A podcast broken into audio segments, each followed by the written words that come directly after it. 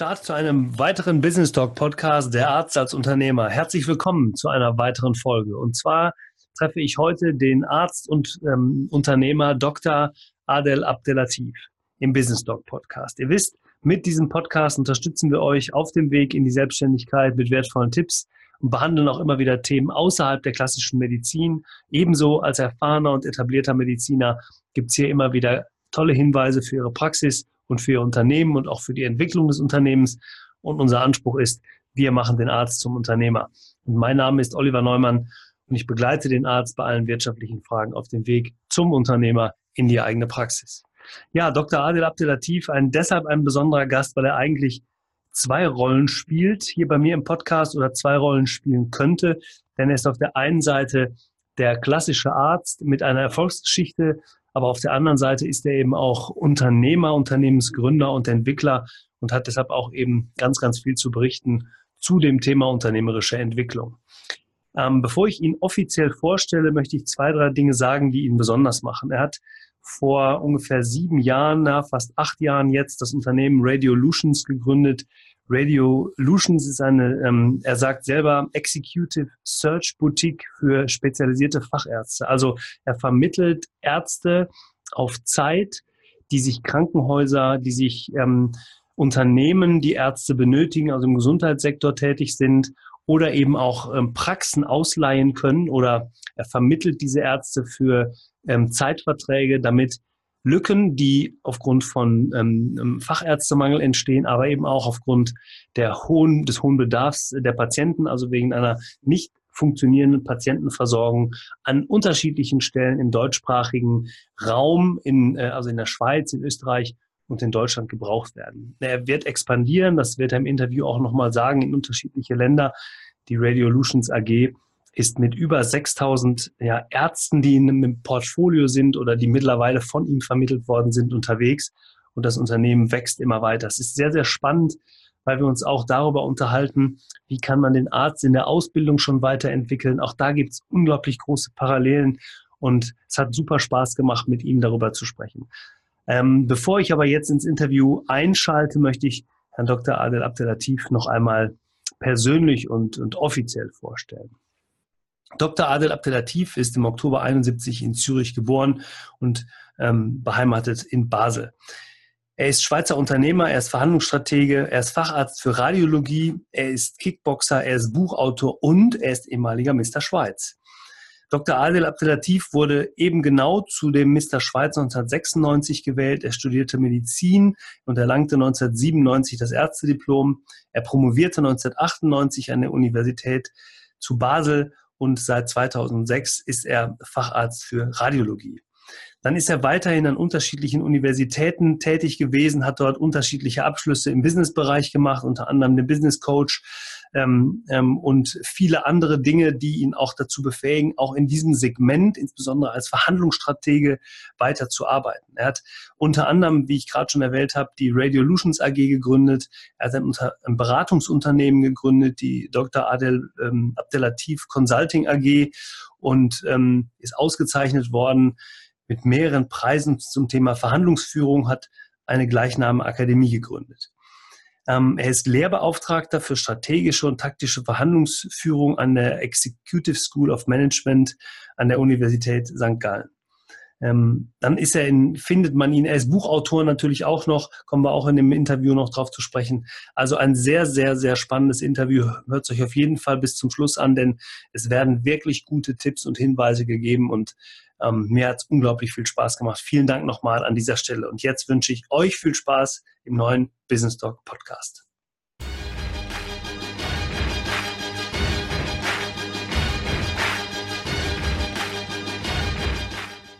Ja, hier bin ich wieder. Herzlich willkommen. Ähm, ich freue mich sehr, meinen heutigen Gast hier begrüßen zu dürfen. Ähm, diesmal aus der Schweiz, Herr Dr. Ähm, Abdelatif. Ich freue mich wirklich sehr, dass Sie die Zeit gefunden haben, heute hier im Business Talk Podcast mit dabei zu sein. Erstmal herzliche Grüße in die Schweiz. Vielen herzlichen Dank für die Einladung. Ja, sehr, sehr gerne. Ähm, wir steigen einfach mal ganz locker ein mit dem Interview. Vielleicht noch mal eine Sache, sage ich jetzt einfach mal für alle, die es sehen. Ich sitze ja in einer sehr ungewöhnlichen Situation hier, normalerweise im Podcaststudio. Bin heute hier mit unserem Wohnmobil unterwegs, weil ich gleich auf dem Seminar bin, wir aber unbedingt diesen Podcast machen wollten. Und deshalb nochmal ganz lieben Dank, dass das so spontan jetzt auch funktioniert hat. Also, wir steigen ein mit der Frage, wer ist alternativ, was macht er beruflich und privat mit eigenen Worten? Mit eigenen Worten, beruflich ist es meine Aufgabe als Unternehmer unterdessen, intelligente Leute zusammenzukriegen mhm. und die für eine Vision zu begeistern, was echt eine schwierige Aufgabe ist. Weil dumme Leute zusammenzukriegen das Einfachste ist, was es gibt. Wenn Sie einen Kasten Bier auf die Straße stellen, dann werden Sie 30 Leute haben, die sich darum prügeln. Ja. Wenn Sie aber intelligente Leute zusammenbringen, für ihre Vision, für ihre unternehmerische Vision gewinnen wollen, dann hat jeder seine Attitüde, jeder hat seinen Stil, jeder hat sein Ding und das ist heute meine Aufgabe. Privat, ich bin Gott sei Dank und ich freue mich darüber, Vater von drei Kindern, von Zwillingen und von einer Tochter, die fast acht Jahre alt ist. Und ich lebe so zwischen Schweiz, Ibiza, manchmal in Dubai und wo mich das unternehmerische Feld eigentlich hinführt. Hm. Und das unternehmerische Feld ist ja unglaublich groß bei Ihnen. Also ich habe das im Intro ja schon gesagt.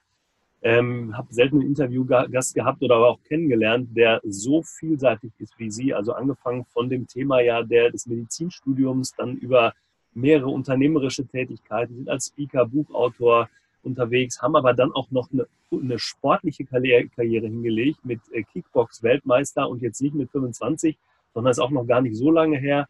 Ähm, wie kriegen Sie das hin? Wie schaffen Sie diesen Ausgleich äh, in diesen vielen unternehmerischen Tätigkeiten?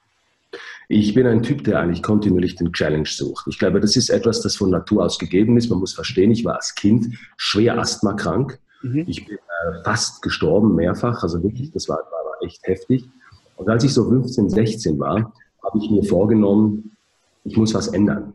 Und damals, das wissen Sie, war die Medizin ja so, die Asthmakranken durften ja keinen Sport treiben. Mhm. Und das hat bei mir einen Trigger ausgelöst. Ich habe gesagt, jetzt erst recht. Und so bin ich aufs Kickboxing gekommen. Ja? ja. Aber dieser, ich sage mal, dieser, dieser Drive zur Veränderung, dieser Drive voranzustoßen, dieser Drive ähm, immer, immer Vollgas zu geben letztendlich, ich glaube, das ist einfach wahrscheinlich durch diese Krankheit, die, man, die meine, meine Kindheit begleitet hat, wahrscheinlich auch geprägt worden. Mhm. Letztendlich, was ich heute alles tue oder was ich alles getan habe, ich bin ursprünglich Facharzt für Radiologie, habe dann irgendwann die klinische Karriere an den Nagel gehängt, habe das erste Unternehmen, die Regulations AG, gegründet, unterdessen sind es ein paar mehr geworden. Ähm, ich glaube, das ganz große Geheimnis ist wirklich die innere Motivation. Ja? Also äh, es ist nie eine Motivation gewesen, irgendwie groß Geld zu verdienen oder so. Das kommt alles mit der Zeit, sondern es ist eine innere Motivation, die sie haben müssen. Das haben sie schon im Medizinstudium, das haben sie auf der Notfallstation, damals in den frühen Assistenzjahren. Das haben sie all diese Nächte gehabt, wo sie durchgearbeitet haben. Und mhm. irgendwann, diese innere Motivation treibt mich letztendlich voran, Dinge zu tun, die sich A, andere nicht trauen und das Wichtigste, die mir persönlich Spaß machen und der Gesellschaft einen Mehrwert bringen. Mhm. Ähm, eine Sache eint uns jetzt schon. Ich bin auch ähm, erst vor, ja, ich bin jetzt 50 geworden. Ich bin vor ungefähr vier Jahren erst wirklich von dem Thema Asthma losgekommen, tatsächlich. Habe das aber auch mit Sport, mit Ernährung und so weiter in den Griff gekriegt. Also von daher ähm, ähm, äh, eint uns da schon wieder ein Thema. Aber ähm, was ich hochinteressant finde, ist, ähm, dass Sie sagen, die Motivation äh, kommt aus einem selbst. Können Sie da nochmal vielleicht zwei, drei Sätze zu sagen? Weil das ist ja auch ein Thema, mit dem Sie beruflich unterwegs sind mittlerweile, bevor wir dann vielleicht nochmal auf die unterschiedlichen Firmen eingehen. Ja. Ähm, warum brauche ich für mich selbst die Motivation zu sagen, ich will etwas ändern in meinem Leben und dann funktioniert es bei vielen? Ich glaube, es gibt zwei große Motivationsmotoren, die einen vorantreiben. Das erste, das ist die Unzufriedenheit der jetzigen Situation, das darf man nie unterschätzen. Und das zweite, das ist der stärkste Motivator überhaupt, das ist die Angst, also Pain letztendlich mhm. auch. Ja. Und ich sage immer wieder Menschen, die von sich behaupten, das sehe ich auch in meiner, in meiner Mentoring, Business-Mentoring-Tätigkeit, dass sie keine Motivation haben, da behaupte ich einfach immer, die haben nie genug Pain erlebt, mhm. genug Schmerzen erlebt. Ja. Bei mir war es wirklich so, es war eine Unzufriedenheit, nicht Unzufriedenheit wegen der Medizin. Ich liebe die Medizin und ich habe ein sehr großes medizinisches Unternehmen gegründet, aber ich war unzufrieden in der Klinik. Mhm. Ich war in einer Privatklinik, ich bin mit 34 als jüngster Arzt der Schweiz bereits in der leitenden Position gekommen, an einer, an der führenden Privatklinik finanziell saniert, anerkannt, mein Spezialgebiet, alles super, aber das Team war scheiße. Ich sag's mal so, wie es war. Ja. Ähm, ich war eigentlich mehr Befehlsempfänger und konnte mein Fachgebiet nicht so entwickeln, wie ich das wollte, oder mit diesem Drive entwickeln, wie das die Patienten eigentlich gebraucht hätten. Das hat mich unzufrieden gemacht mit der Zeit. Und irgendwann kam der große Tag, das war Juni 2010, ich erinnere mich sehr genau, wo ich von heute auf morgen diese Tätigkeit gekündigt habe Jetzt kommt die Angst ins Spiel, die Existenzangst. Mhm. Und das hat mich natürlich unglaublich motiviert, Gas zu geben, weil ich wusste, ich habe sechs Monate Zeit, aus dem Nichts ein Unternehmen zu gründen. aus dem Nichts, ohne mhm. jegliche Business-Erfahrung. Mhm. Und das ist mein innerer Motivator gewesen. Und unterdessen, Gott sei Dank, ist mein innerer Motivator der Spaßfaktor. Das war so ein schöner, schöner Change in meinem Leben. Ich glaube, Unzufriedenheit ist wichtig und Angst oder, oder Schmerzen, wie ich es nenne, Pain, das sind die beiden stärksten Motivatoren, die, die jemanden vorantreiben. Und das war auch bei mir so. Ja, bin ich, bin ich total bei Ihnen. Also entweder ich, also ich beschreibe es immer mit dem Thema Liebe auf der einen Seite, also ich will, ich will zu etwas hin, ja, ich mich zieht es wirklich dahin oder ich will, hab, hab den Schmerz, wie Sie sagen, oder die Sorge, ich habe Angst und will von etwas weg. Und dann ähm, sind das, bin ich total bei Ihnen, die beiden größten Motivatoren. Jetzt haben Sie aus dieser Motivation heraus ja viel geschaffen. Wir steigen mal ein in dieses Thema Radiolution. Also Sie haben ja ähm, sehr viel Erfahrung selbst gemacht am Krankenhaus. Sie haben gesagt, mit einem Team gearbeitet, das nicht funktioniert hat, das nicht so ähm, in der, in der, vielleicht im System war, wie Sie sich das vorgestellt haben oder mit Ihnen zusammengearbeitet haben. Ähm, das heißt, die Erfahrung für das zum Thema Arzt im Krankenhaus haben Sie selber gemacht und haben daraus ein Unternehmen gegründet, wo sie ja selbst sagen, mit motivierten Menschen zusammenzuarbeiten oder auch Absolut. mit guten Menschen zusammenarbeiten, macht erstmal unglaublich Spaß und es ist sehr viel Potenzial da. Was macht Radiolution? Man muss es so verstehen. Radiolutions ist ein, grob gesagt, ein Executive Search für Mediziner, aber es geht viel weiter. Man, man muss es erklären. Mir ist damals aufgefallen, dass es unglaublich viele Kolleginnen und Kollegen gibt, die unzufrieden mit ihrer Tätigkeit sind, mhm. also mit ihrem Umfeld. Man hat extrem hohe Arbeitsbelastung, Arbeitszeit, Karrierechancen sind nicht jedem gegeben. Man muss sich bestimmten Systemen unterwerfen. Und ich behaupte, und ich habe das auch gesehen, auch an mir, wenn Sie ein unzufriedener Mediziner sind, eine unzufriedene Medizinerin, dann können Sie nicht das volle Potenzial für kranke Patienten ausschöpfen. Also habe ich mir gesagt, hey, lass uns, das war die ursprüngliche Motivation, mhm. Lass uns ein, Konstrukt machen, wo Mediziner ihre Tätigkeit so wählen können, wie sie das möchten. Also habe ich angefangen, Mediziner aufzubauen und systematisch in den Markt quasi zu verleihen, in Anführungsschlusszeichen. Mhm. Also der Mediziner kriegt von uns einen Auftrag, hey, wir haben da Chirurgie, innere Medizin, Anästhesie in einer Klinik in der Schweiz, in Dubai, in Moskau, wo auch immer, mhm. haben wir eine Anfrage für einen Monat, hast du Lust, es zu tun? Mhm es war ganz interessant, weil am Anfang hier vor allem die Frauen, die den Job verlassen haben, weil sie einfach Beruf und Familie nicht mehr koppeln konnten, die kamen alle zurück. Mhm. Die haben gesagt, cool ist das denn? Ich kann Medizin und Familien, ähm, Familiending miteinander koppeln. Das war eine Neuigkeit. Und so ist es langsam gewachsen. Und dann kamen natürlich immer mehr Kliniken auf uns zu, weil wir uns wirklich auf Spitzenmediziner konzentriert haben. Ich hatte ein großes Netzwerk, was gut ist als Radiologe. Ich wusste schon ein bisschen, wie wer tickt. Und, äh, und, und dann hat das gut, gut funktioniert. Ich habe damals alleine angefangen, also ich habe mich selbst verliehen, das war mein erster Step. Und der Rest haben wir 6000 Ärzte, muss man sich mal vorstellen, aus Schweiz und Deutschland. Das ist Wahnsinn. Und dann ist es weitergegangen, dann ging es in die Festanstellungen rein, weil Kliniken gekommen sind. Plötzlich, das ist so ein, das ist so ein Wandel. Wir haben gesagt, hey, wir brauchen eigentlich einen Chef Arzt, wir brauchen einen leitenden Arzt, der bei uns bleibt. Und dann haben wir nicht einfach die Leute gebracht, sondern wir haben Profiling gemacht. So ein richtig kriminalistisches Profiling, nämlich welcher Arzt passt in diese Klinik und welche Klinik passt zu welchem Arzt. Das überlegt sich kein Mediziner. Kein. Mhm. Wir sehen nur, boah, das ist eine coole Klinik, da gibt es gut Geld zu verdienen, da habe ich drei Wochen Kongress im Jahr, super passt. Ja? Das ist einfach zu wenig. Mhm. Und unterdessen ist es wirklich so in den letzten Jahren, dass mir das gelungen ist. Also einerseits Zufriedenheit bei den Medizinern zu bringen, die arbeiten besser und letztendlich ist der kranke Patient immer in unserem Fokus. Gute Ärzte verrichten bessere Medizin als überarbeitete, unzufriedene Burnout, von Chefarzt gedrückte, die keinen Bock mehr auf ihren Job mhm. haben. Da leidet der Patient drunter. Das ist Regular. Ja, genau. Ist das vielleicht, also das ist ja ein super Ansatz, gerade, äh, gerade diese, sich das zu überlegen, wie kann ich diese Kombination miteinander vereinbaren? Denn wenn ich die Situation jetzt mal in deutschen Krankenhäusern äh, sehe, insbesondere auch, wir haben einen Ärztemangel, wir haben einen Pflegepersonalmangel, wir haben hohe Belastungen in der täglichen Arbeitszeit. Es gibt wenig Möglichkeiten, ähm, Ausgleiche zu schaffen, weil oft nochmal ein Dienst drangehängt werden muss und so weiter und so weiter und so weiter. Ist das letztendlich die Möglichkeit, A, für ein, ein Land wie jetzt die Schweiz oder vielleicht ist auch auf das deutsche System mhm. übertragbar, eine bessere Medizin zu machen? Vielleicht bleiben wir einfach mal dabei, die zweite Frage stelle ich gleich, weil ich glaube, die Zufriedenheit oder die, ähm, die ähm, ja, Work-Life-Balance wäre ja Quatsch, weil letztendlich glaube ich, wenn man, äh, wenn man eine Passion hat, braucht man keine Work-Life-Balance. Aber wenn die Passion äh, da ist, definitiv, genau, ja. Genau, also äh, ist das die Lösung für die Zukunft, zu sagen, wir schaffen gute Ärzte, die dann auch noch eine gute Medizin machen, indem wir sie verleihen oder die suchen?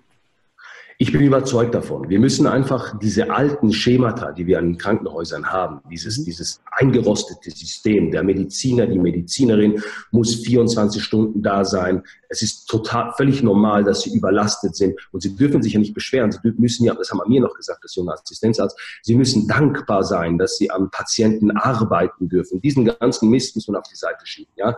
Sondern wir müssen uns auf den Patienten konzentrieren und auf die wichtigste Ressource überhaupt, nämlich gute Ärzte, motivierte, passionierte, haben es gesagt, passionierte Ärzte hinzukriegen. Und das ist ein Change. Und darum glaube ich und ich bin überzeugt davon, wir müssen aus diesem alten Denken rauskommen. Gott sei Dank gibt es eine jüngere Generation von Ärzten jetzt, die an die langsam so an die Spitze sich bewegen, die das ganz ähnlich sehen. Aber es ist ein Change. Wir sehen das ja auch. Es ist ja nicht so, dass man uns gerade am Anfang mit offenen Armen willkommen hätte, sondern das Unglaubliche ist, es gibt medizinische Institutionen in Deutschland und in der Schweiz und in Österreich mal schwerpunktmäßig, die weinen den ganzen Tag, dass sie keine Ärzte kriegen. Wenn wir ihnen diese Ärzte anbieten, dann lehnen sie die ab. Das ist total lustig, oder? Also das, das, das ist für mich eine Faszination.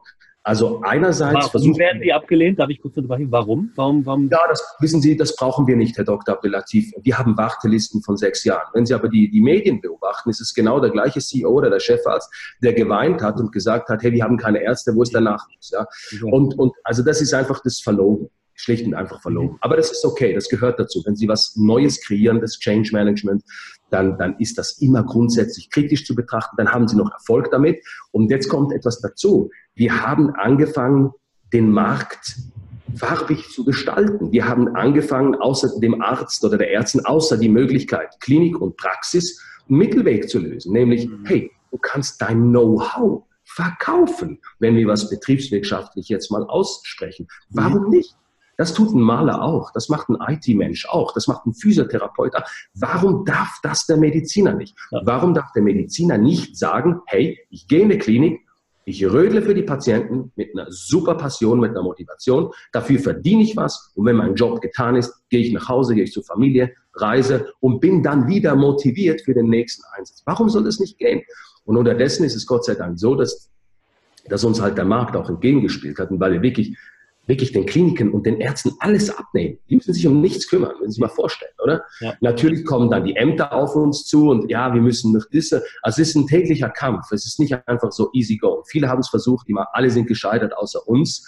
Ähm, um uns herum, wenn sie erfolgreich sind, da gibt es viele, die es machen wollen. Und es ist natürlich immer wieder kontrovers. Man sieht es ja auch. Ich habe ein Fernsehinterview gegeben, da haben irgendwelche Spitaldirektoren gesagt, nee, wir wollen das nicht, wir wollen fixe Teams. Ja, ihr kriegt ja die fixen Teams. Warum soll ein Arzt, der bei euch tätig ist für einen Temporäreinsatz und sich wohlfühlt, das ist eben der Clou, nicht in der Festanstellung rein. Aber er muss erst spüren.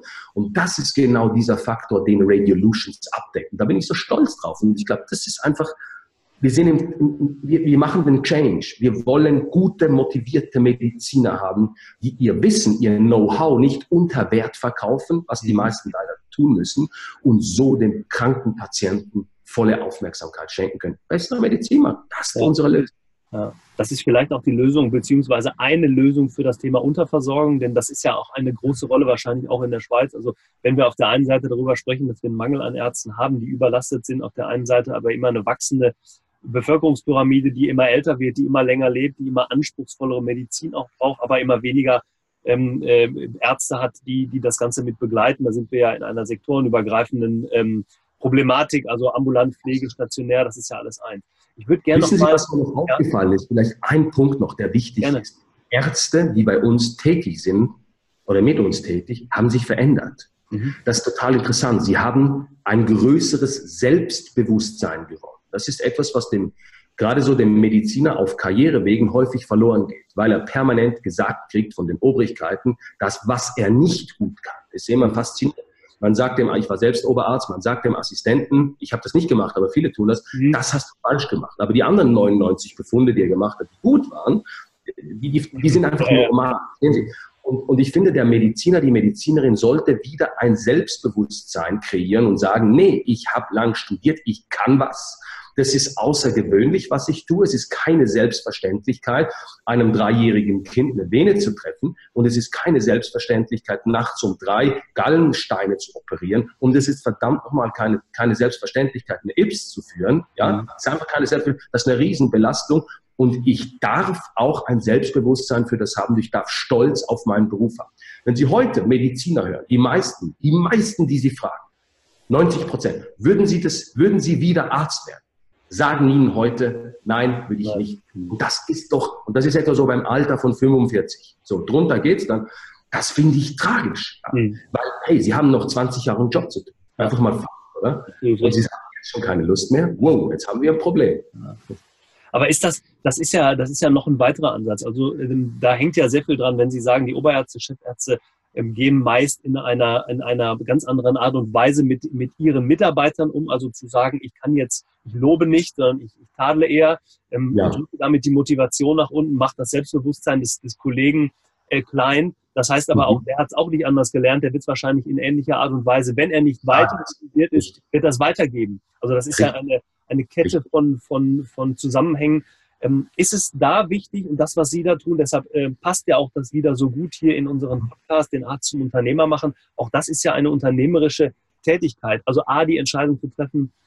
Wir kommen gleich noch mal ein bisschen auf Radiolution, weil ich möchte noch zwei, drei andere Dinge wissen. Aber Gerne gehe zu diesem, äh, äh, die, zu der Firma und lasse mich da, ich sag mal, auch in meiner Persönlichkeit nochmal, ich will nicht sagen ausbilden, aber fördern, indem ich einfach höre, ja, du machst einen super Job, du bist ein guter Arzt, du kannst dir erlauben, auch mal zu sagen, ich, ich möchte mal zwei Wochen Urlaub machen, ich möchte meine Familie sehen ähm, und eben nicht den Druck aus dem Krankenhaus mit nach Hause nehmen. Also äh, fördern Sie den Mediziner zusätzlich zu dem System im Krankenhaus noch? Gehen Sie auf Fortbildung mit denen? Geben Sie denen die Möglichkeit, sich zu entwickeln?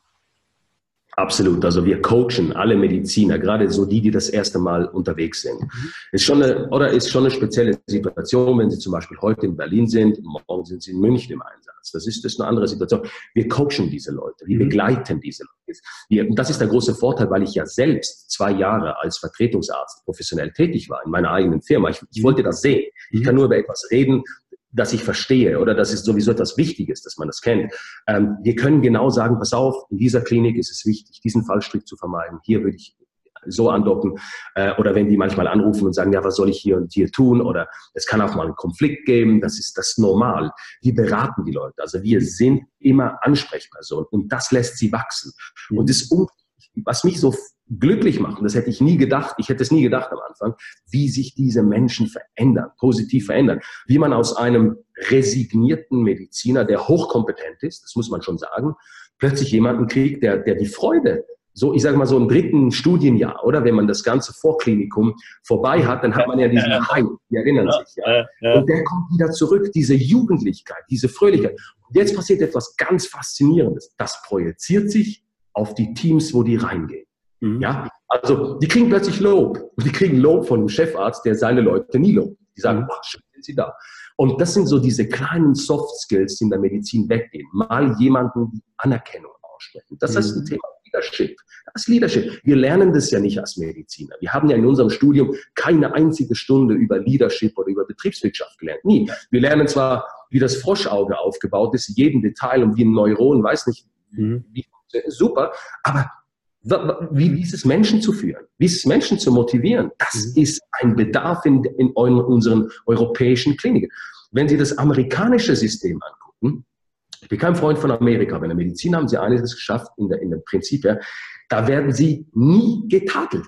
Nie. Also ich habe Radiologen gesehen, die haben Fallvorstellungen gemacht. Verstehen Sie, die haben ein 5 cm großes Bronchuskarzinom nicht gesehen. Und da haben sie 100 Professoren, die im Raum sitzen. Da wurde nicht gesagt, hey John, ähm, äh, Sie sind eine Null, sondern hey John, äh, Sie haben das gut versucht.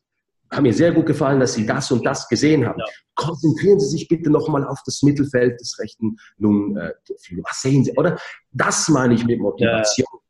Und wir freuen uns, wenn wir das unterstützen können. Das, das gelingt uns. War übrigens keine Absicht, aber das ist der Lauf der Dinge. Und mhm. unsere Consultants, meine Consultants sind Coaches. Die sind nicht einfach Hardcore-Recruiter, sondern die sind Coaches. Die reden mit, die sagen den Leuten auch, viele Ärzte fragen uns, ich habe ein Stellenangebot in dieser und dieser Klinik. Was soll ich tun? Mhm. Wir haben natürlich Möglichkeiten, wir machen dann Profiling und sagen, hey, lieber Kollege, keine gute Idee. Ich glaube, Sie werden unglücklich. Oder, mhm. Herr Kollege, super, cool, können Sie machen geile Idee, machen Sie das, werden glücklich sein, oder? Es ist viel, Regulations ist viel größer geworden, als ich mir das je gedacht habe. Ja. Aber das ist ja schön, dass es diese Entwicklung nimmt. Das heißt ja, das ist ein, entweder ist eine Nische oder es ist ein System für die Zukunft, was, was sich ausbauen lässt und was sich vielleicht auch nicht nur in der Schweiz, sondern Europa, in Europa in diesem System, das wahrscheinlich ähnlich aufgebaut ist, in der Schweiz, in Österreich, in, in, in Deutschland, da haben wir ja durchaus ähnliche Strukturen, ähm, ähm, nochmal wieder ein, ein ganz neue Wege für die Medizin, für den, aber auch für die Entwicklung äh, des mhm. Mediziners bereithält. Wenn wir jetzt mal im praktischen Fall das deutlich machen. Ich bin Arzt, ich möchte gerne meine Situation verändern. Ich habe Lust darauf, mich persönlich zu entwickeln. Ich habe möchte nicht unbedingt in die eigene Praxis. Ich habe aber durchaus die Möglichkeit, als Vertretung zu arbeiten. Ich wende mich an Sie. Wie ist so ein Ablauf? Der Ablauf ist, dass es zuerst immer zu einem Gespräch mit einem meiner Consultants kommt. Meine Consultants sind alle Klinik ähm, trainiert. Wir haben Psychologen, wir haben Betriebswirtschaftler aus dem Gesundheitswesen. Alle unsere Consultants, alle meine Consultants kommen aus dem klinischen Setting, weil sie müssen verstehen, über was sie reden. Das ist kein betriebswirtschaftlicher Prozess. Mhm. Dann sprechen wir mal die Situation an. Immer die erste Frage, die wir eigentlich stellen, was wünschen Sie denn oder was wäre das Idealbild für Sie? Wir wollen zuerst mal ein bisschen spüren, was ist die wirkliche intrinsische Motivation eines Arztes. Ja? Und da, da gibt es viele, die sagen, ich bin unzufrieden oder ich möchte was Neues sehen oder ich möchte in meiner Tätigkeit, das gibt es eben auch, einer, der 20 Jahre Praxis macht, einfach mal woanders reinschnuppern. Ja? Mhm. Einfach, ich bin zwar happy in meiner Praxis, aber ich will mal aus Lübeck raus. Ja? Mhm. Dann, dann schaffen wir das dem. Dann schauen wir natürlich eine Prüfung der Unterlagen, kein Thema, das gehört dazu. Wir prüfen das sehr genau, wir checken Referenzen. Ähm, das ist aber ein standardisierter Prozess, ja. Und dann ist es relativ einfach, wenn wir ein Angebot haben, das für diesen, also wir sprechen jetzt von der Vertretungstätigkeit, ja. Wenn wir ein Angebot haben, die das matcht, wir haben da Computersysteme, die sogenannte Matchings machen dann. Wir sehen dann, was gefragt ist, dann, dann kriegen wir ausgespuckt, ah, der und der und der würde passen. Das ist eine Riesendatei, die wir haben. Ähm, dann rufen wir sie an und sagen, passen Sie auf, gute Neuigkeiten, wir hätten da eine Möglichkeit da und da. Haben Sie A, Lust dazu? Das ist immer die mhm. erste Frage. Und erst dann haben Sie Zeit dazu. Mhm. Und interessanterweise beim ersten ist es immer so, ja, habe ich doch, oh wow, jetzt ist es soweit, jetzt müssen Sie auch mal Mann sein und oder ich sag's mal so, wie ich es denke, die Eier dann haben, das auch nicht jeder weiß. Ja, ja, genau. Ja. Dann ist eine Angst da, vor allem beim ersten Mal. Wir coachen sie und dann gehen wir los. Und während des Prozesses haben die kontinuierlich Kontakt zu unseren Consultants, gerade am Anfang. Wir haben unterdessen Profis, die nur das tun. Die reisen mhm. und implementieren ihr Wissen in Kliniken oder in Praxen. Das ist klasse. Und die machen nur noch das. Sie sind Profis geworden. Die haben gesagt, ich, ich habe keinen Bock mehr. Ich liebe es, ein bisschen zu sehen, aber wenn ich frei haben möchte, bin ich frei. Mhm. Und dann werden sie auch entsprechend, also da gibt es Verträge natürlich, dann sehen sie, was sie verdienen, sie werden gut, sehr gut bezahlt auch, also adäquat. Ich bin nicht der Meinung, im absoluten Spitzen, das darf nicht die einzige Motivation sein. Sie sind sehr gut bezahlt, mhm. aber nicht chefarztmäßig, oder? So eben ein leitender Arzt und ihrer Qualifikation entsprechend halt. Mhm. Ja, ganz einfach, ist normal so. Und da haben wir, wir organisieren alles mit der Klinik, wir machen alle Verträge, wir machen alle Verhandlungen, dann kommen sie in Einsatz. Also grundsätzlich, wir haben es schon erlebt, dass wir einen Anruf gekriegt haben und am gleichen Tag einen Viszeralchirurgen gestellt haben. Einfach, dass man so den Prozess mhm. sieht. Ja. Es ist immer wichtig, dass Sie die Bewilligungen haben natürlich. Das kann manchmal ein bisschen Verzögerung geben, aber das ist ein Stand, das kriegen Sie von uns alles mit. Mhm. Und dann gibt es etwas ganz Lustiges. Sie, das habe ich mal damals kreiert in meiner ersten Stunde meiner unternehmerischen Tätigkeit. Das gibt es bis heute. Sie kriegen von uns ein Merkblatt, mhm. äh, bevor Sie in die Klinik reingehen. Ja. Und in diesem Merkblatt stehen so Sachen wie, ähm, Shorts mögen ganz nett aussehen draußen, aber bitte nicht in der Klinik. Oder Krawatten sind niemals lustig, also Krawatten sind niemals lustig, sondern eher peinlich, also so mit, mit, mit Mickey Mouse. Ja, ja, ja, Mickey Mouse. Krawatten. Weil ich einfach gesehen habe, vielen Medizinern ist ihre Außenwirkung nicht bewusst. Und ich finde, ja. wenn sie in ein Team reinkommen, müssen sie nicht gleich am ersten Tag ja, eine optische, ein, einen optischen Krieg veranstalten. Ja. So, so. Ja. Und dann ich weiß, für 99 Prozent ist normal, aber es gibt immer ein Prozent, da sage ich, hey, eine gute Rasur ist super. Oder, ja. Sie wissen, was ich meine. Ja, ja, haben, das.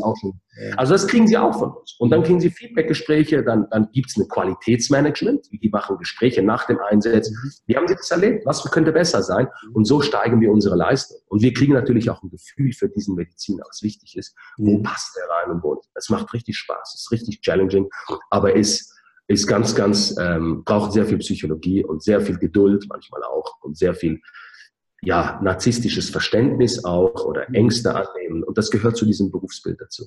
Mhm. Ja, ich kann mir vorstellen, gerade im ärztlichen Segment arbeitet man mit sehr vielen ähm, ich nenne sie jetzt mal Persönlichkeiten zusammen und da muss man sich auch wirklich äh, gerade in dem, in dem Feld der Psychologie sehr gut auskennen, damit man die alle gut handeln kann. Ne? Das sind ja immer zwei Seiten, die dann zusammenkommen. Ähm, jetzt ist ja, so wie ich es verstanden habe, äh, Radiolutions auch organisch gewachsen. Also seit 2011 machen Sie das. Sie haben jetzt gerade gesagt, über 6000 ähm, Kunden, die in, in der Vermittlung sind, sind denn da auch tatsächlich A, ähm, ambulante ähm, Praxen dabei, wo sie eben im ambulanten Bereich tätig sind, also mit den Ärzten da auch arbeiten? Ähm, das wäre die erste Frage. Und die zweite Frage ist, vermitteln Sie auch, also gibt es da auch eine Möglichkeit zu sagen, ich möchte meine Praxis abgeben oder ich möchte doch in die eigene Praxis, unterstützen Sie da auch? Also wir haben uns ganz klar positioniert. Wir machen keine Praxiskäufe oder Verkäufe oder Vermittlung. Das machen wir nicht. Wir sind wirklich auf den, auf den, auf den Mediziner konzentriert. Ja, das ist ähm, super wichtig. Und ja, der ambulante Bereich ist ein Riesenproblem heutzutage. Sehen Sie, Sie haben vielleicht einen, einen Hausarzt, der hat ein, das, das ein Einzelunternehmer eine Praxis, führt die und arbeitet Tag und Nacht. Und das Problem ist, wenn der in den Urlaub geht, wenn er denn mal geht, verdient er während dieser Zeit ja kein Geld. Also wenn er nicht da ist, den Patienten nicht behandelt, verdient kein Geld. Er muss die Praxis wahrscheinlich schließen und riskiert sogar noch Patienten zu verlieren. Wir sagen, hey, geh du mal in den Urlaub, wir, wir geben dir einen Profi, der deine Patienten weiter behandelt das Finanzielle, das gibt kein finanzielles Loch. Klar, der kostet was der Arzt, aber sie machen immer noch einen Gewinn, kein mhm. Thema. Mhm. Und vor allem ihre Kontinuität gewährleistet der Patientenbehandlung. Und sie sind im Urlaub völlig entspannt, können ihren Urlaub genießen oder ihren Kongress oder, oder Schwangerschaften ist auch ein großes Thema oder einfach mal krank sein. Auch das mhm. Ist gibt's ja nicht so selten bei einem Mediziner. Oder, oder einfach mal, ich möchte eine Auszeit nehmen. Auch das ist ja okay aber sie verlieren kein Geld. Also wir helfen ihnen dabei im ambulanten Sektor, währenddem sie nicht da sind, Geld zu verdienen und die Patienten zu behandeln. Das mhm. ist betriebswirtschaftliche ähm, Ausgangslage. Und das hat extrem zugenommen. Mhm. Das hat, das hat so, da habe ich gemerkt, hat es diesen Gap so vor etwa vier Jahren gegeben. Okay. Als die ersten Hausarztpraxen auf uns zugekommen, zugekommen sind, ähm, so mal vorsichtig, ja, ich buche mal eine Woche, und, mh, so Vorbehalt, Schweiz ist ja noch vorsichtiger als Deutschland, Deutschland klappt das gut und unterdessen, der Kollege erzählt es dem Kollegen und der Kollege erzählt es dem Kollegen, unterdessen ist es so, dass sogar Praxisinhaber Lust haben, mal sich vertreten, also, also mal Vertretungen zu nehmen. Also die gehen selbst vertreten und währenddem sie vertreten, holen sie einen Vertreter, weil sie einfach mal Lust haben, was anderes. Was anderes. Und das gibt das ist toll, oder? Ich finde ja. das großartig. Ja. Er will was anderes sehen. Er will mal andere Leute. Will, das ist normal, wenn sie jeden Tag das Gleiche tun, auch mhm. in der Medizin. Und ich habe Bewunderung für Menschen, die das können. Ich kenne Gefäßchirurgen, der, der macht seit 20 Jahren äh, Venenchirurgie, ja, also die kleine Venenchirurgie. Mhm. Toll. Und der liebt es, Venen rauszureißen. Da finde ich großartig. Äh, wahrscheinlich sind das die wenigsten. Aber wenn das, warum soll er Venen rausreißen mal in Dubai? Wäre doch auch ja, cool. genau. Ja, oder in St. Moritz oder in Zürich. Warum nicht, oder? Mhm. Und da haben wir schon einen Exchange hingekriegt. Ja, Aber jetzt eine Organisation. Ähm, hätte ich jetzt gar nicht gedacht, dass das tatsächlich auch äh, in, diesen, in diesen, ich nenne es jetzt mal kleineren Segmenten der Fall ist, dass die Hausärzte kommen und sagen, ich möchte mich zunächst mal für eine Woche vertreten lassen. Öffnen sich gerade auch bei mir gedanklich ganz neue Perspektiven, auch für mit, äh, mit den Kunden, mit denen wir so zusammenarbeiten, müssen wir vielleicht nochmal in Ruhe drüber sprechen. Aber was mich noch interessiert, ist ähm, auf der einen Seite ja die, die, die, die Frage nach dem, ähm, also wenn ich jetzt, wenn ich jetzt als Mediziner sage, ich möchte gerne ähm, mit Ihnen in Kontakt treten und ich, ich sage ja. mal, ich will jetzt, ich, also sollte ich das planen? Also gerade, ich kann jetzt nicht sagen, ich bin nächste Woche eine Woche weg, ich komme auf Sie zu und schnell gibt es eine Vermittlung, weil es müssen ein paar Dinge abgeklärt werden. Wie lange, Absolut. wie lange sollte der Vorlauf sein? Also das heißt, ich kann mich ja auch in der Planung mit Ihnen in Verbindung setzen und sagen, ich mache im Jahr sechs Wochen Urlaub oder ich will meine oder meine Mitarbeiterin oder meine Kollegin äh, in der Praxis ist schwanger geworden und ich brauche jetzt für die nächsten neun Monate. Wie lange ist so ein Planungszeitraum, bis dann ein, ein Vertreter besorgt ist? Man sieht, sie sind unternehmerisch tätig, weil sie denken über Planung nach. Und das machen 99 Prozent der Mediziner und der Kliniken eben nicht. Wir gehen immer auf die Leute zu und sagen, hey, ihr habt doch eine Urlaubsplanung, schaut's doch mal rein. Mhm. Wann gehen die Leute? Soweit, klassischerweise Sommer, oder? Warum soll ein Familienvater mit dem Sommerferien nicht mit seinen Kindern? Also das haben sie geplant, irgendwie, normalerweise. Interessanterweise, 99 Prozent kommen erst dann auf uns zu, wenn alles steht. Ja? Also sie kommen, oh, wir haben heute einen Ausfall. Und das mhm. ist ein Teil unseres Geschäftes. Aber ich sage, wenn es gerade um Bewilligungen geht und so weiter und die Prüfung der Unterlagen, es macht Sinn, wenn Sie, ich sage jetzt mal, eine Vorlaufzeit von einem Monat bis zwei Monate mhm. haben, mit uns in Kontakt treten, wir gehen mit Ihnen die Jahresplanung durch, dann haben Sie die Garantie, fast 99 Prozent die Garantie, dass Sie da einen adäquaten Mediziner kriegen. Sie machen ja auch ein Interview mit dem, Sie möchten den kennenlernen vielleicht, mhm. informieren Sie. Das braucht alles ein bisschen Zeit. Dann brauchen Sie auch die andere oder eine oder andere Bewilligung. Und wenn das Amt ganz blöde tut, brauchen Sie noch eine Bewilligung, die nirgends steht, ja, die man so plötzlich erfindet. Mhm. Äh, keine Ahnung, aber die kriegen wir auch hin, kein Thema. Wir sind unterdessen sich hart gesotten. Aber ich sage mal so zwei Monate, wenn Sie ein Praxisinhaber sind oder Klinikchef oder Chefarzt, das ist eine gute Zeit. Zwei bis drei Monate ist ideal. Aber wenn es jetzt mal drückt, rufen Sie uns an. Resolutions, äh, und wir versuchen es. Und, und in den meisten Fällen gelingt es ja. uns.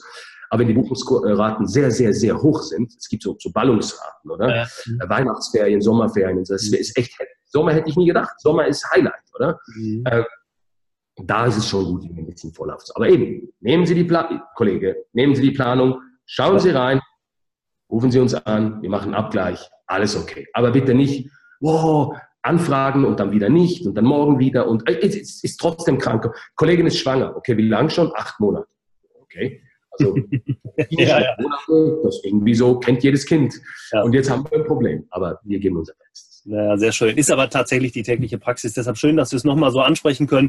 Und wir werden natürlich alle Verlinkungen, also zum Unternehmen, zu Ihnen, Kontaktdaten in die Shownotes bringen, dass jeder auch die Möglichkeit hat, sich mit Ihnen, mit Ihrem Team in Verbindung zu setzen und einfach mal so ein, so ein System durchzuspielen oder so eine Planung durchzuspielen, halte ich für sehr, sehr wichtig.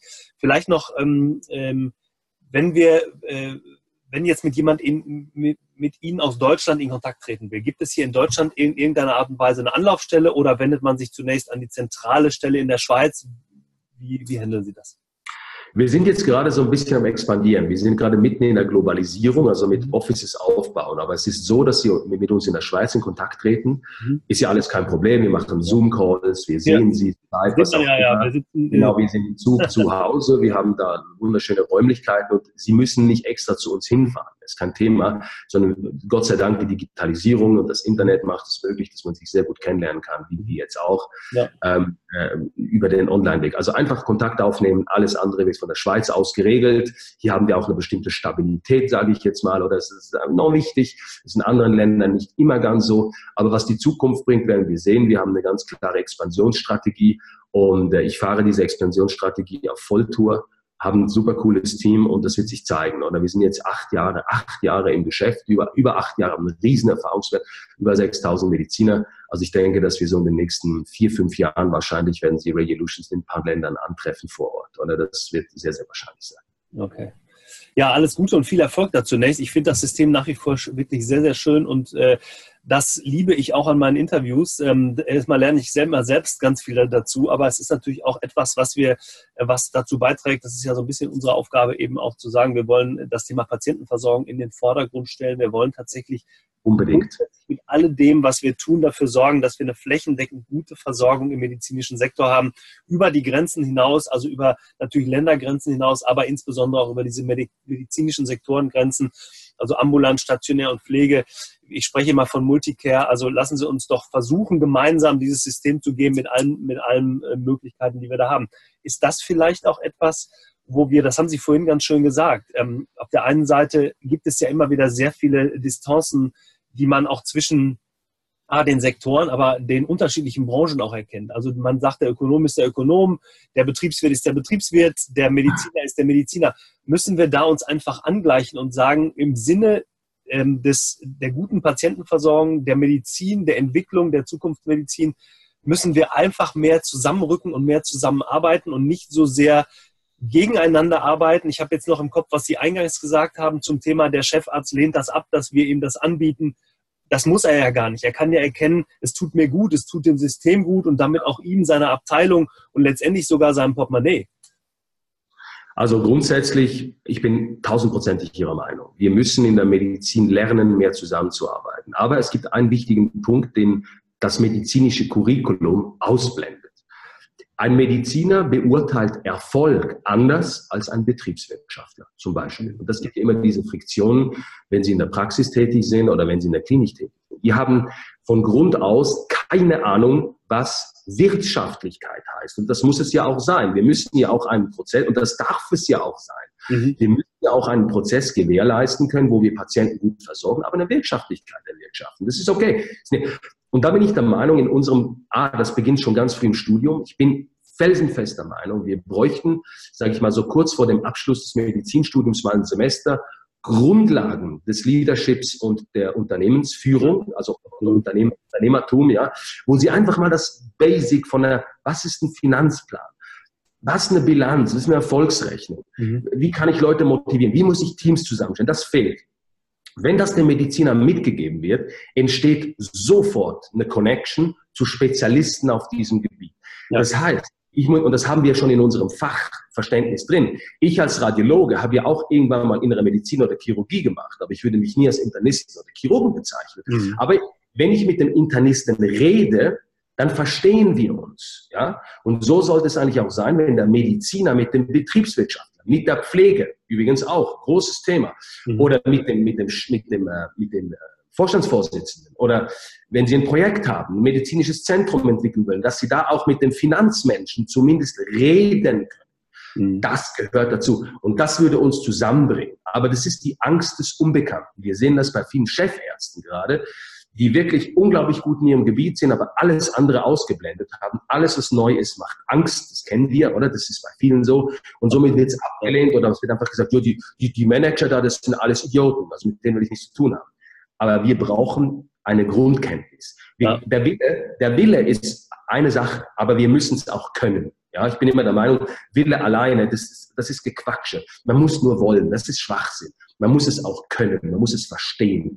Und das, was wir in, den, in der interdisziplinären Tumor Boards zum Beispiel diskutieren, ja, mhm. oder Internist, der Onkologe, aber wir, wir verstehen uns alle, aber mhm. einer hat den Lead. Der Onkologe redet über die Therapie, der Radiologe redet über die Diagnose, der Chirurge redet über die operativen Möglichkeiten. Und am Schluss gibt es einen Konsens. Da funktioniert es ja. ja. Wir müssen dieses System erweitern auf die nicht-medizinischen Gruppen.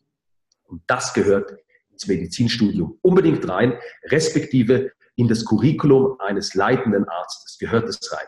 Es nützt Ihnen nichts, wenn Sie eine Habilitation haben, was ein Forschungsausweis ist, den ich unglaublich respektiere, aber an keiner Uniklinik tätig sind. Ja. Verstehen Sie? Mhm. sondern Menschen führen müssen. Und dann sage ich, okay, Sie sind super, Sie haben geil publiziert, super, die geilsten Papers überhaupt, aber Sie haben nie eine Stunde mit Leadership auseinandergesetzt mhm. oder mit Betriebswirtschaft. Ja. Führen Sie plötzlich eine Abteilung und dann kommt der Finanzfuzzi zu Ihnen und sagt, hey, Sie sind nicht wirtschaftlich. Was sagen Sie? Narzisst, oder? Angst vor dem Neuen. Sie mhm. sind ein Idiot, Sie verstehen ja, ja gar nicht, genau. tun. Oder ich möchte dieses Gerät kaufen. Ja, Betriebswirtschaftler fragt, wie viele Patienten müssen Sie denn behandeln, bis Sie einen Payback haben? Und sie sagen, ja, es reicht ja, wenn ich einen damit heile. Sehen Sie, da, da, da, da sind wir, da sind wir genau. Das bin ich. Ich liebe ja. das, dass Sie diese Frage stellen. Wir haben niemand gefragt. Wir müssen zusammenrücken, aber mit Wissen. Wir müssen die Leute auf Fortbildungen schicken. Wir müssen die Leute in Leadership-Programme schicken. Wir müssen sie mentoren lassen durch Profis. Unsere Gedanken öffnen und ich bin überzeugt, es braucht Change. Die Kultur wird sich verändern und das wird den Medizinern und letztendlich den Patienten definitiv zugutekommen. Absolut. Ich freue mich sehr über Ihre Worte. Ich bin äh, total Ihrer Meinung und gerade das Thema, äh, je früher ich davon weiß, umso früher kann ich mir eine Meinung bilden. Sie haben gesagt, im Studium, äh, vielleicht Ende des Studiums, aber auf jeden Fall in der fachärztlichen Ausbildung gehört das Thema rein und da müssen wir jetzt länderübergreifend, finde ich, immer dafür sorgen, dass das, dass das möglich ist. Und ich finde, dieses, dieser interdisziplinäre Austausch zwischen eben nicht nur medizinischen Disziplinen, wie Sie es ja gerade auch gesagt haben, sondern zwischen den Disziplinen unterschiedlicher Segmente, Be Betriebswerte, da, da, gehört zum Beispiel für mich auch das Thema Digitalisierung mit hinein. Auch das ist ja ein Riesenthema. Riesenthema Riesenthema wo der, wo der Mediziner aus Unwissenheit aus meiner Sicht Angst hat, dass seine Person nicht mehr die, ähm, die Führungsrolle spielt äh, in der ja. Zukunft. Das ist aber gar nicht damit, gar nicht gemeint. Wenn wir diese Ängste abbauen, in, jede, in jeder Hinsicht, und da ist das Thema Digitalisierung ist nun mal jetzt gerade ein Riesenthema zusätzlich auch, ja. dann glaube ich, wenn wir das System im Sinne des Patienten und im Sinne der Gesundheit der Medizin super, super weiterentwickeln. Also ich, vielen Dank für die, für, Vielen Dank für das tolle Gespräch. Sehr, sehr schön. Ja, ähm, wir sind schon fast 40 Minuten dabei. Ganz, äh, ganz herzlichen Dank nochmal. Ich habe zum Schluss immer eine kurze Frage, kurze Antwortrunde. Die stelle ich mhm. all meinen, meinen ähm, Kandidaten, meinen Interviewpartnern und okay. äh, wir steigen mal einfach ein. Ähm, okay. Die Medizin. Wohin entwickelt sich die Medizin aus Ihrer Sicht in den nächsten fünf bis zehn Jahren? Digitalisierung. Was bedeutet für Sie das Thema Gesundheit? Zufriedenheit, länger leben und bessere Lebensqualität. Welche Eigenschaften sollte der Arzt aus Ihrer Sicht als Unternehmer haben? Betriebswirtschaftliche Kenntnisse, Business Skills und ein Flair neue Wege zu gehen auch. Mhm. Sehr schön.